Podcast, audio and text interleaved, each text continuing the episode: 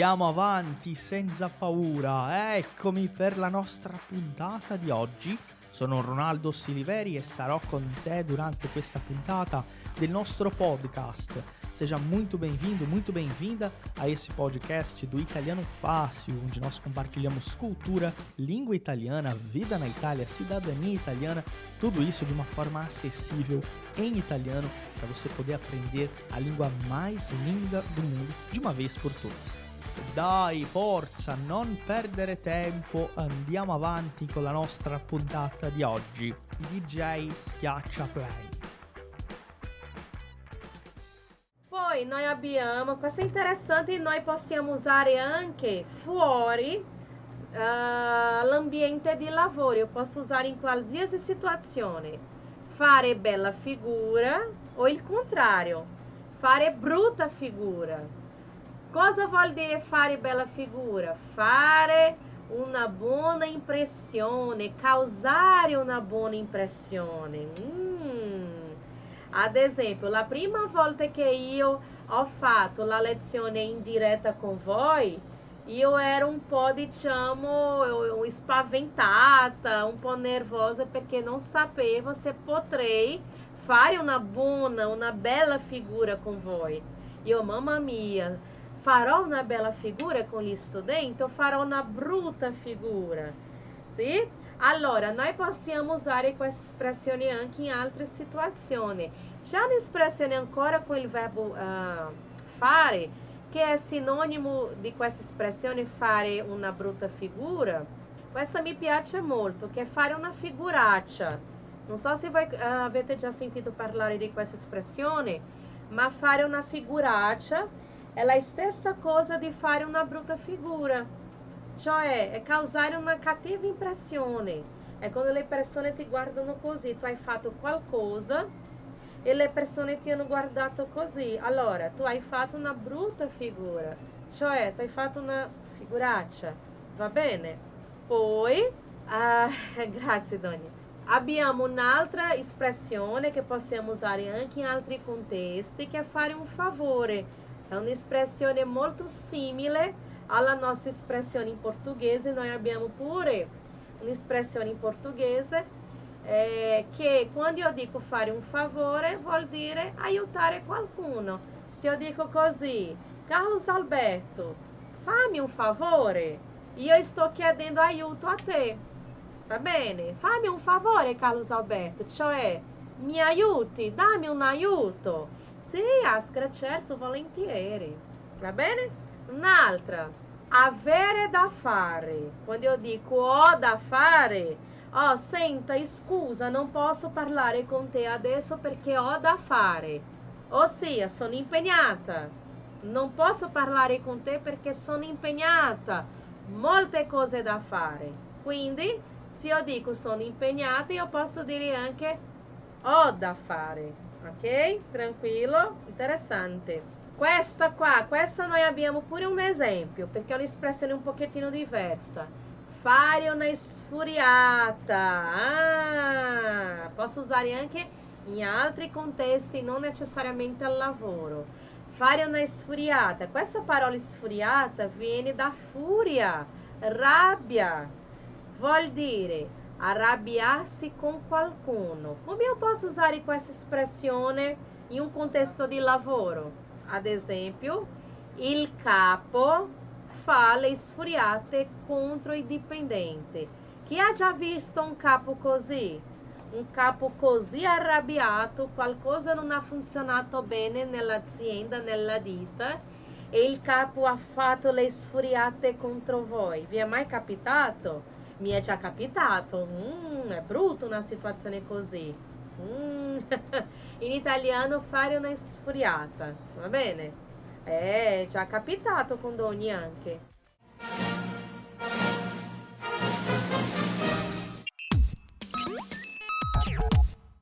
Sono qui per farti un invito molto speciale. Ti piacerebbe imparare veramente l'italiano? Ti piacerebbe parlare questa lingua meravigliosa, perdere la paura, sbloccare ed essere in grado di comunicare in italiano con qualsiasi madrelingua?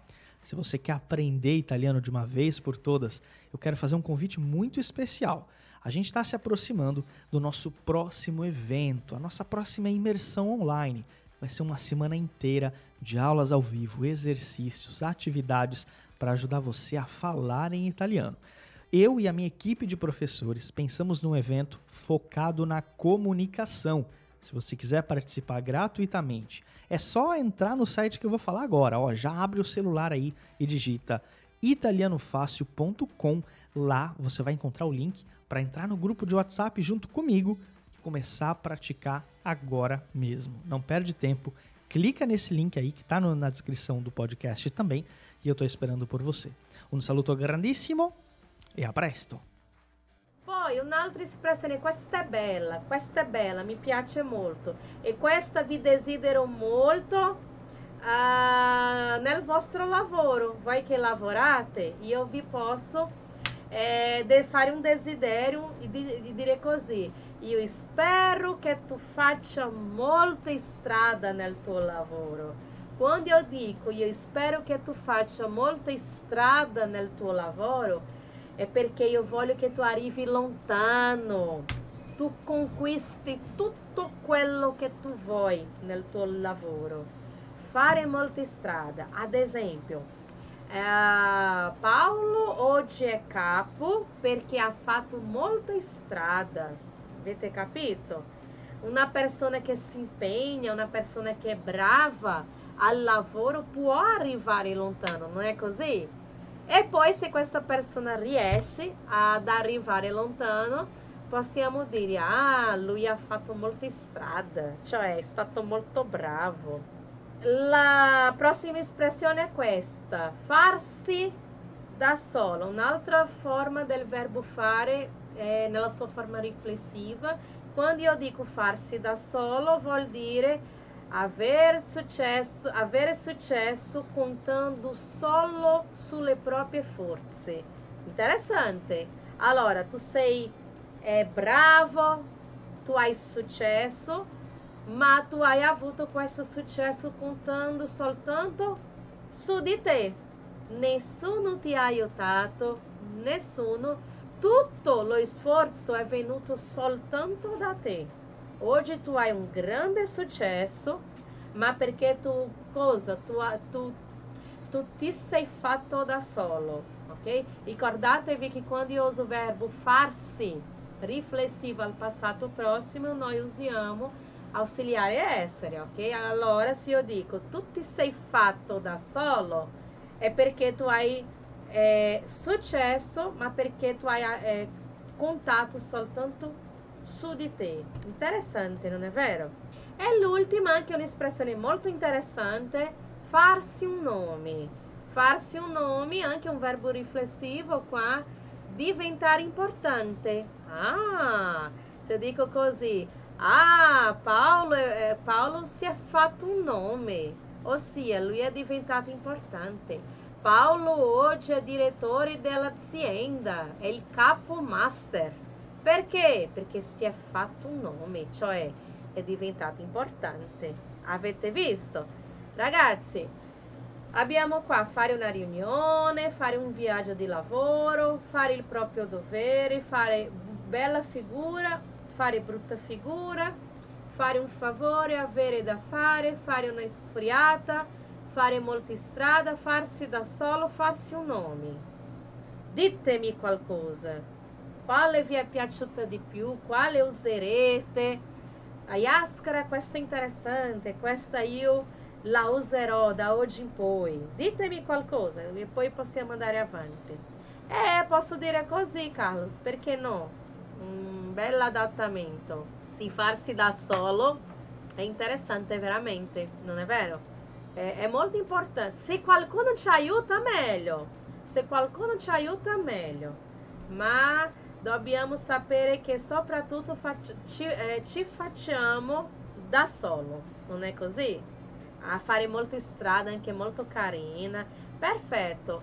Io vi presento il terzo gruppo Ora noi abbiamo espressioni con il verbo fare che riguardano adesso azione nel tempo libero. Ah, qua interessante, tempo libero, quel che ci piace. qual che ci piace. E qui mi sembra che ci sono molte espressioni conosciute da voi. Vediamo, vediamo. La prima, fare un giro o fare una passeggiata. Qua, eh, cosa vuol dire? Facile. Andare in giro per la città. Sapete che c'è un'altra forma di, di dire fare un giro, fare una, una passeggiata? In italiano si dice fare quattro passi. Fare quattro passi vuol dire anche fare un giro, fare una passeggiata, ad esempio. Mi piace molto fare una passeggiata nel weekend, soprattutto nel weekend. Poi abbiamo questa molto carina, fare un pisolino, fare un pisolino a dormire. Ad esempio, chi riesce a fare un pisolino dopo il pranzo?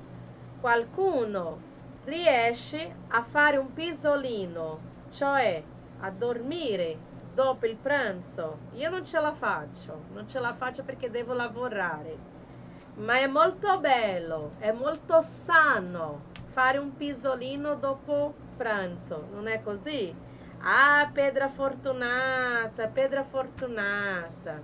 Poi un'altra espressione molto bella, fare due o quattro, chiacchiere. Fare due, ci sono degli italiani che usano il numero due e ci sono italiani che usano il numero quattro. Allora, lo stesso. Cosa vuol dire? Conversare con qualcuno. Mi piace molto fare due chiacchiere con i miei amici. Ah, cosa tu hai fatto di bello? Cosa farai il fine settimana? Mi piace molto fare due chiacchiere. Vi piace fare due chiacchiere con i vostri amici, con la vostra famiglia? Mm, interessante, non è vero? Bello, bello, bello, bello. Vediamo un'altra.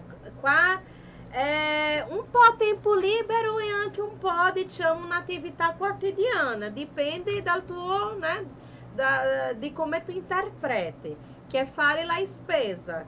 Fare la spesa è andare a comprare del cibo e in genere tutto il necessario per la casa. Ci sono delle persone che fanno la spesa come un'azione nel tempo libero, ma ci sono delle persone che eh, fanno la spesa come se fosse un'azione del quotidiano, una faccenda domestica. Allora dipende molto dalla tua interpretazione, non è vero? Fare la spesa è diverso dalla prossima espressione. Questa bella, soprattutto per noi le donne. Fare shopping. Ah, questo mi piace molto, fare shopping. Cosa vuol dire?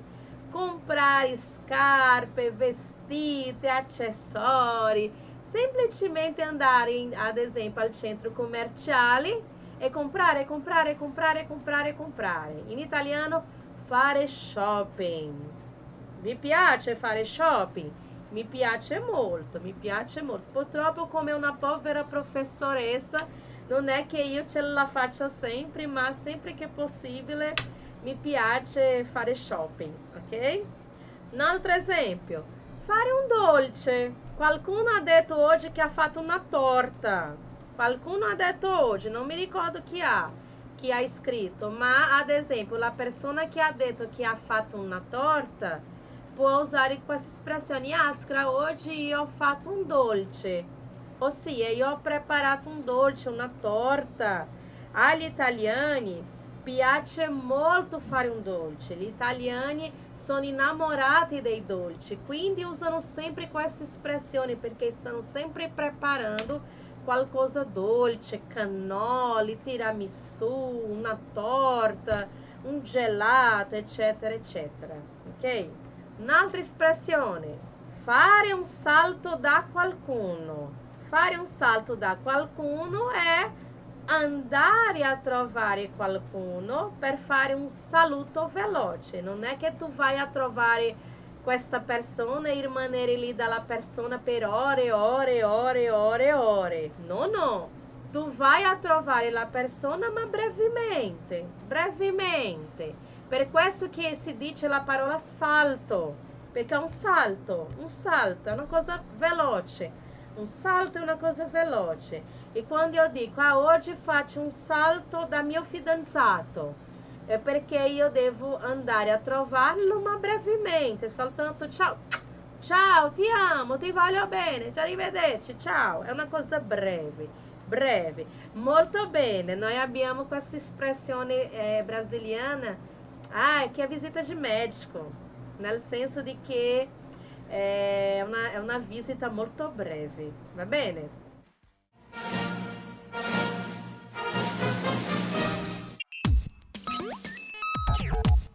Você já conhece a loja oficial do Italiano Fácil?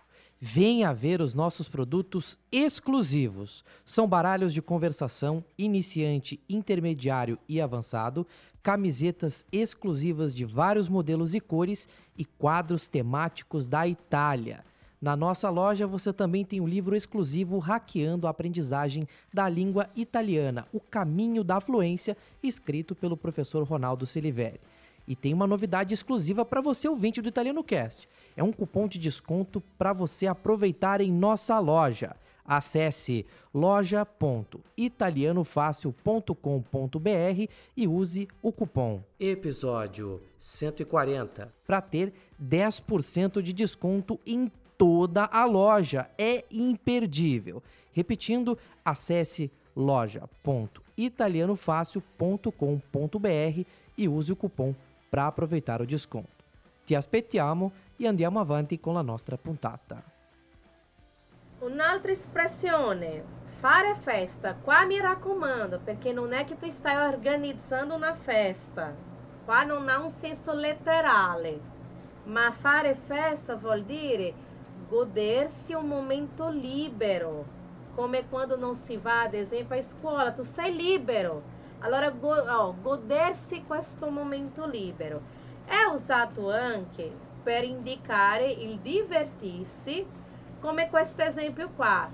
Facciamo festa tutta la notte. Quando io dico facciamo festa tutta la notte, divertiamoci, divertiamoci, carpendi, divertiamo, divertiamoci. Quindi mi raccomando, quando sentite fare festa, Vedete se è nel senso letterale di organizzare, di preparare una festa per qualcuno, oppure nel senso dell'espressione che indica divertirsi, va bene? Dipende dal, dal contesto. Poi, fare tardi, molto usato in Italia questa espressione. Fare tardi cosa vuol dire?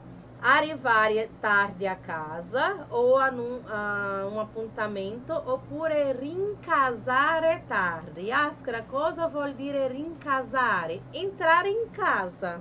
Rincasare vuol dire entrare in casa, arrivare a casa.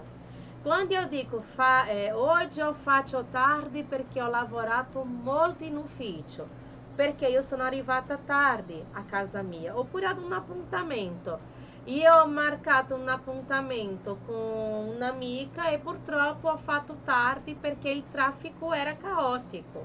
Noi possiamo usare in qualsiasi contesto questo fare tardi. É, e noi abbiamo un'espressione un po' simile, ma non è la stessa cosa, che è fare le ore piccole. Io quando ero giovane, mamma mia, era, era la...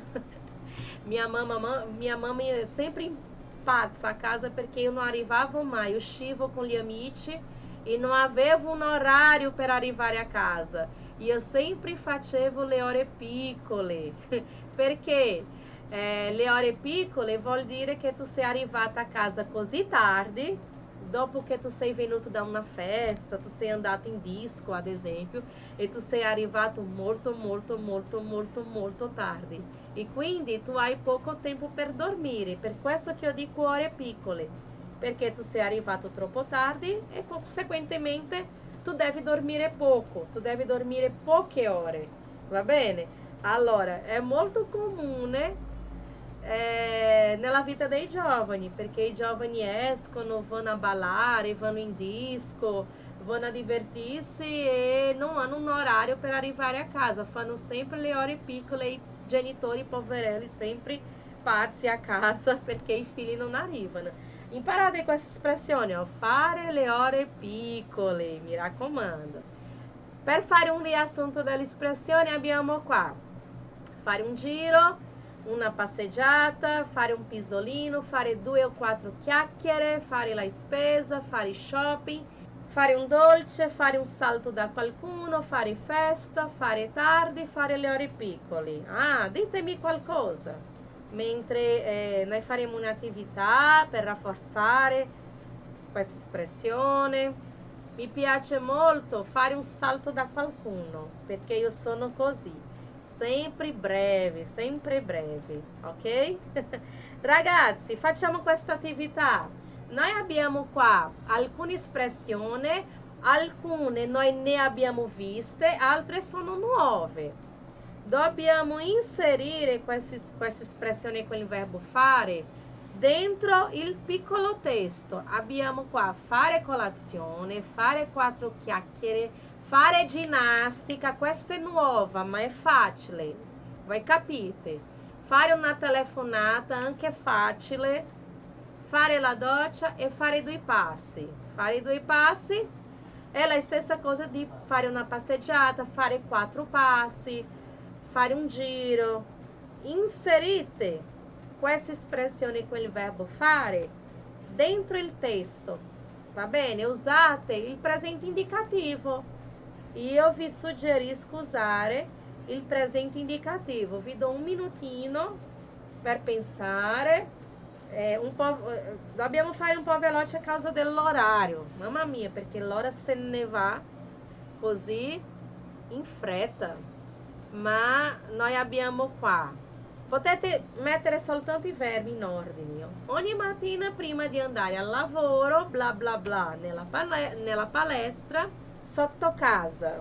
A volte bla bla bla lì e mi vesto nello spogliatoio. Così sono già pronto per andare in ufficio. Quando sono in ritardo, bla bla bla, al bar solo con caffè. Se c'è il sole, bla bla bla per andare al lavoro. Mentre cammino, bla bla bla, mia madre per parlare un po' insieme, bla bla bla. Che ne dite? Mm? Spogliatoio è quella parte della palestra dove le persone possono cambiare i vestiti, fare una doccia, va bene? Un spogliatoio si dice in italiano. Ok, molto bene, molto bene, un minutino in più. Molto bene, molto bene. Tranquillo. Noi abbiamo qua alcune espressioni eh, nuove, come fare una telefonata, fare ginnastica e altre noi abbiamo visto negli slide precedenti. Ok? Possiamo fare la verifica? Facciamo. Mentre noi facciamo potete continuare, ok? Io ora leggo il testo con le risposte. Vedete qua? Ogni mattina prima di andare al lavoro faccio ginnastica nella palestra sotto casa. A volte faccio la doccia lì e mi vesto nello spogliatoio così sono già pronto per andare in ufficio. Quando sono in ritardo, faccio colazione al bar solo con caffè. Se c'è il sole, faccio due passi per andare al lavoro. Mentre cammino, faccio una telefonata a mia madre per parlare un po' e insieme facciamo, perché ho io e mia madre, io e mia madre, e insieme facciamo quattro chiacchiere. Chiaro? Facile il testo? Avete visto un testo semplice, un testo del quotidiano, ma ricco di espressione con il verbo fare. Va bene? Avete visto? Facciamo questo altro, con altre espressioni nuove. Abbiamo fare il biglietto, fare il compleanno, fare un regalo, fare gli auguri e ancora fare una telefonata. Sono espressioni nuove ma vedete se sono chiare, sono facili, sono tutti quanti facili. Se voi non avete capito, ditemi che io vi posso spiegare, ma sono facili. Qua è un pochettino diverso, perché ora dobbiamo usare i verbi al passato prossimo, ok? Non è più presente, ma passato prossimo perché il testo inizia con ieri. Ieri indica l'uso del passato prossimo. Mentre rispondete, io leggo brevemente il testo facendo dei salti. Ieri mia sorella, bla bla bla, di mattina, e le bla bla bla per i suoi 30 anni. Lei poi mi ha invitato a cena. Prima di andare a casa sua sono andata all'agenzia di viaggi e bla bla bla speciale. A mia sorella piacciono i concerti, così bla bla bla per Roma dove può andare a vedere il suo cantante preferito. Che ne dite? Usate il passato prossimo, mi raccomando, ricordando che il participio del verbo fare fatto. Io ho fatto, tu hai fatto, lui, lei ha fatto, noi abbiamo fatto, voi avete fatto, loro hanno fatto. Chiaro? Un minutino e facciamo la verifica. Stiamo già concludendo, ragazzi, non vi preoccupate. Io vi presenterò qual qualche altra espressione ancora con il verbo fare, ma stiamo già finendo, non vi preoccupate, ok? Potete mentalizzare il testo, non, non, è, non è necessario propriamente scrivere, ma mentalizzare le risposte, va bene?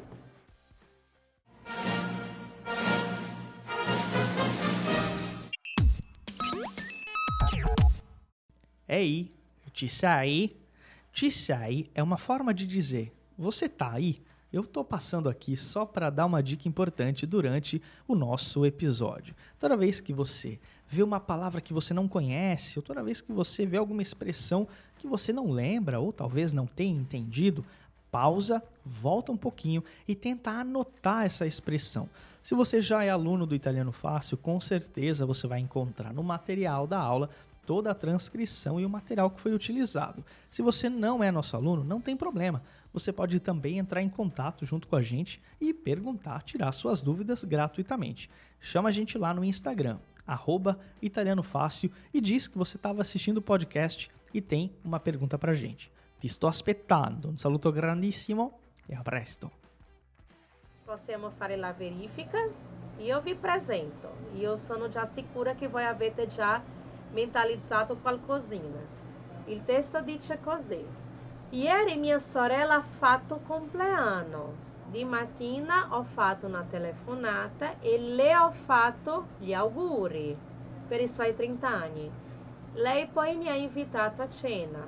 Prima di andare a casa sua sono andato all'agenzia di viaggi e ho fatto un regalo speciale. A mia sorella piacciono i concerti, così ho fatto il biglietto per Roma dove può andare a vedere il suo cantante preferito. Avete visto ragazzi? Un'altra volta una situazione del quotidiano, il compleanno di mia sorella, ma pieno di espressione con il verbo fare. Così, vedete come noi usiamo il verbo fare nel nostro quotidiano, va bene? Io vi presento brevemente alcune altre espressioni mischiate com il verbo fare, sì? non necessariamente espressioni che usiamo al lavoro o nel tempo libero o azioni quotidiane, ma espressioni ancora com il verbo fare com qualche esempio. Ad esempio, fare a meno di.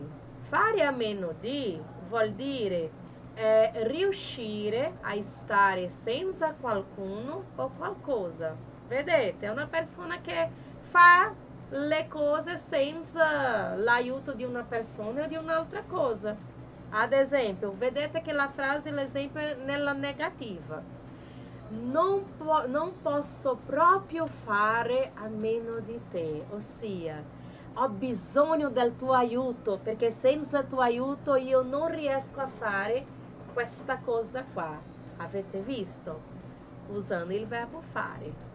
Un'altra, questa è interessante. Fare storie.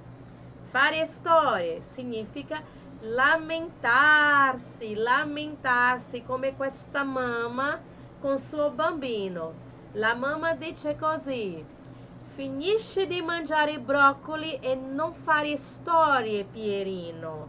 Molto tipico di mamme, di genitori parlando con i bambini, che i bambini si lamentano i bambini fanno delle storie, avete visto?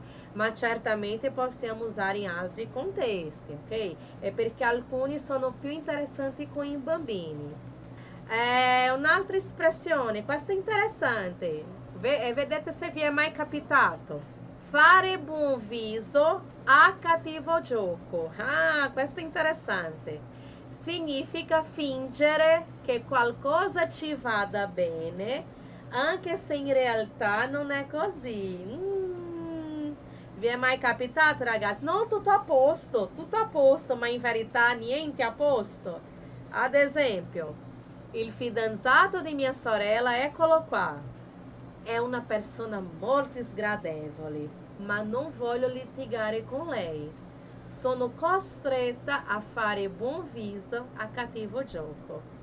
Vi mai capitato, ragazzi, di fare buon viso a cattivo gioco? Come tante volte, purtroppo. Ma è così, siamo imperfetti. Può capitare di fingere o fare finta é, che qualcosa va, va, eh, vada bene, ma in verità niente bene. Come la situazione con questa sorella, che lei deve fare finta eh, che suo fidanzato le piace.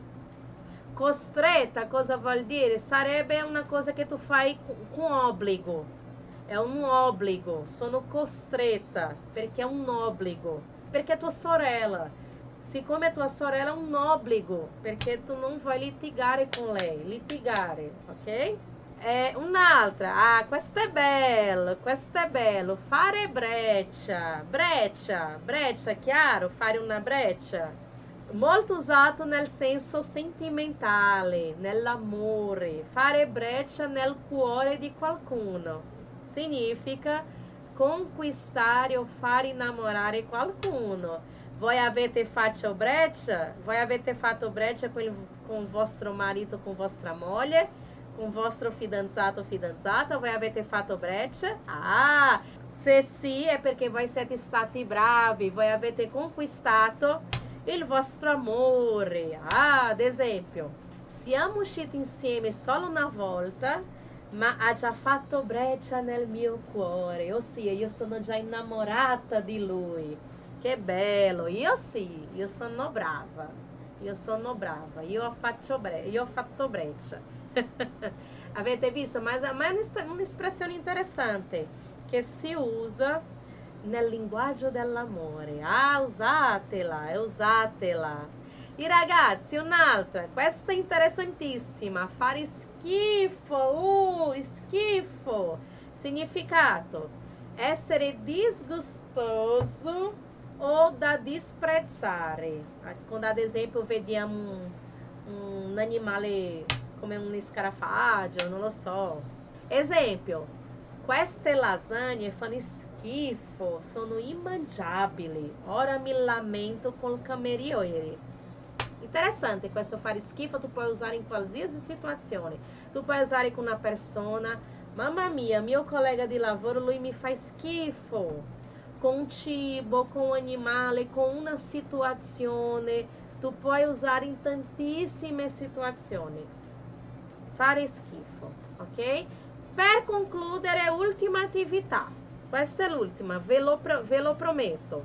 Abbiamo qua immagini e queste immagini vengono rappresentate. Non so se riuscite a vedere, ragazzi. Oggi la connessione qua oscilla un po' perché piove.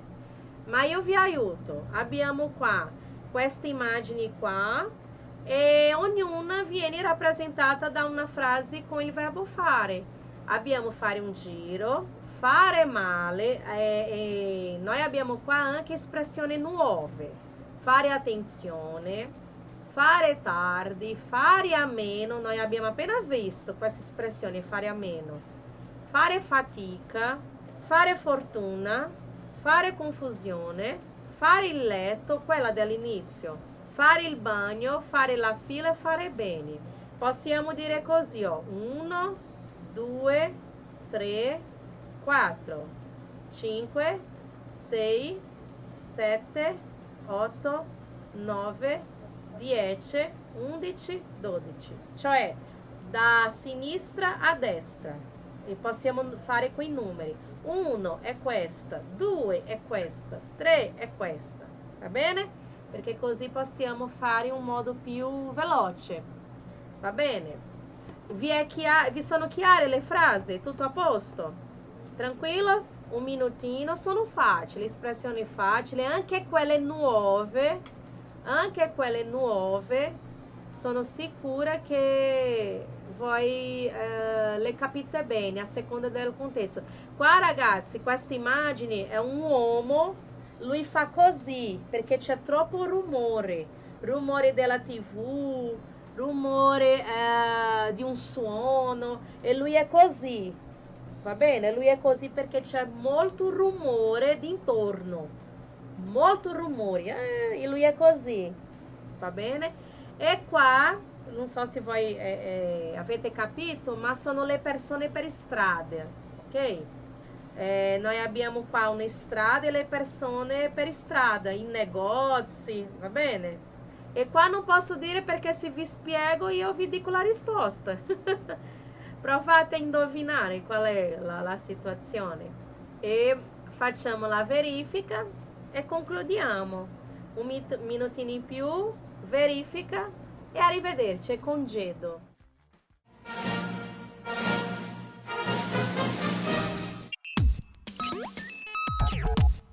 Tem uma dúvida muito importante. Você já viu a nossa página oficial no Instagram?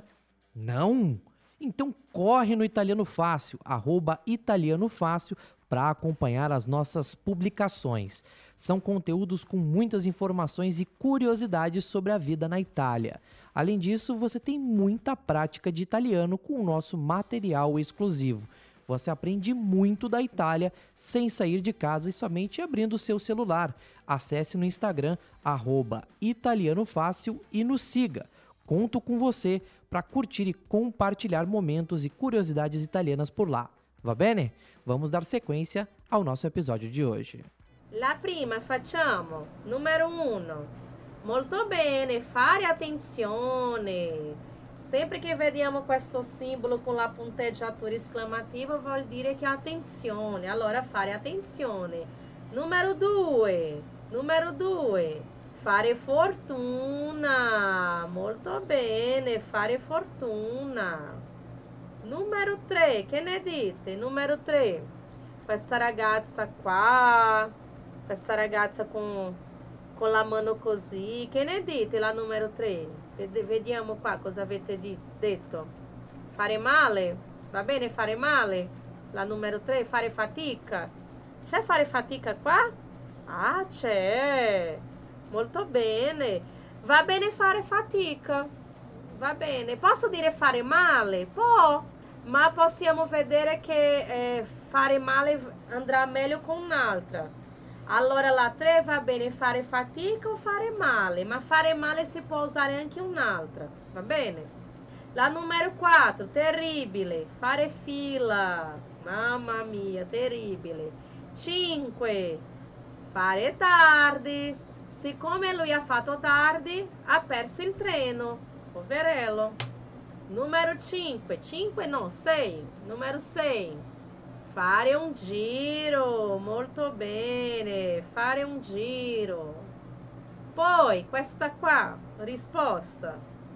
Molto bene, fare il bagno. In questo caso fare il bagno nel mare. Io potrei dire anche fare un tuffo. Tuffo vuol dire mergulho, ok? Fare un tuffo. Io vi scrivo perché sarebbe interessante imparare anche questa espressione. Fare un tuffo, fare un mergulho. Questa qua, fare fatica anche va bene, fare male va bene. Fare fatica va bene anche qua. Che ne dite? Fare fatica? Eh, lei sembra stanca. Ó. Vedete che fare fatica va bene anche qua. Fare male anche qua, ma fare fatica va benissimo. Non è vero? Fare fatica. Lei sembra stanca. E questa qua, la persona facendo un ok. Che ne dite? Fare bene? Sì, fare bene. Fare bene? Questa qua, fare bene? Ok, fare bene. E questa qua? Sì? Fare confusione, fare male. Dipende sempre dalla tua interpretazione. Va bene qua fare male se lui si sente male con questo rumore, ma possiamo anche dire fare confusione perché è, è rumore dalla tv, rumore da, eh, dal eh, strumento musicale, allora è una confusione anche. Quindi se tu dici fare male, nel senso che questo rumore gli fa male, va bene, ma se tu hai capito che tutto questo rumore fa una confusione, va bene anche, ok? Allora fare eh, confusione e fare male, va bene. Questa qua è facile, fare il letto, questa non, non c'è sbaglio. E alla fine ricordatevi di, eh, di quale espressione che noi abbiamo imparato, che noi riusciamo a fare una cosa senza aiuto di qualcuno. Allora sarebbe fare ma, eh, scusate, fare a meno. Fare a meno è quando io ce la faccio a fare una cosa senza aiuto di nessuno. Ok? Ragazzi, sono molte espressioni, molte espressioni con il verbo fare. Come io vi avevo detto, noi abbiamo visto soltanto una fetta. Se voi cercate in internet, molte, molte, molte di più. Va bene? Ma spero io di avervi aiutato un pochettino, di aver arricchito un po' il vostro lessico. Oggi noi abbiamo imparato alcune, ma sapete che ci sono altre espressioni con il verbo fare, va bene? Io vi saluto, vi ringrazio grandemente, vi desidero un bellissimo weekend e ci vediamo venerdì prossimo, va bene? Arrivederci, un bacione, un cuore per voi e ciao ciao ragazzi. Buona serata. È stato un piacere enorme averti qui con noi per un'altra puntata del nostro podcast ufficiale. Ci vediamo in un'altra puntata. Grazie mille e a presto. Foi um prazer enorme receber você para mais um episódio do nosso podcast aqui do Italiano Fácil. Eu espero ver você em mais um episódio em uma próxima puntata. Muito obrigado, grazie mille e até a próxima.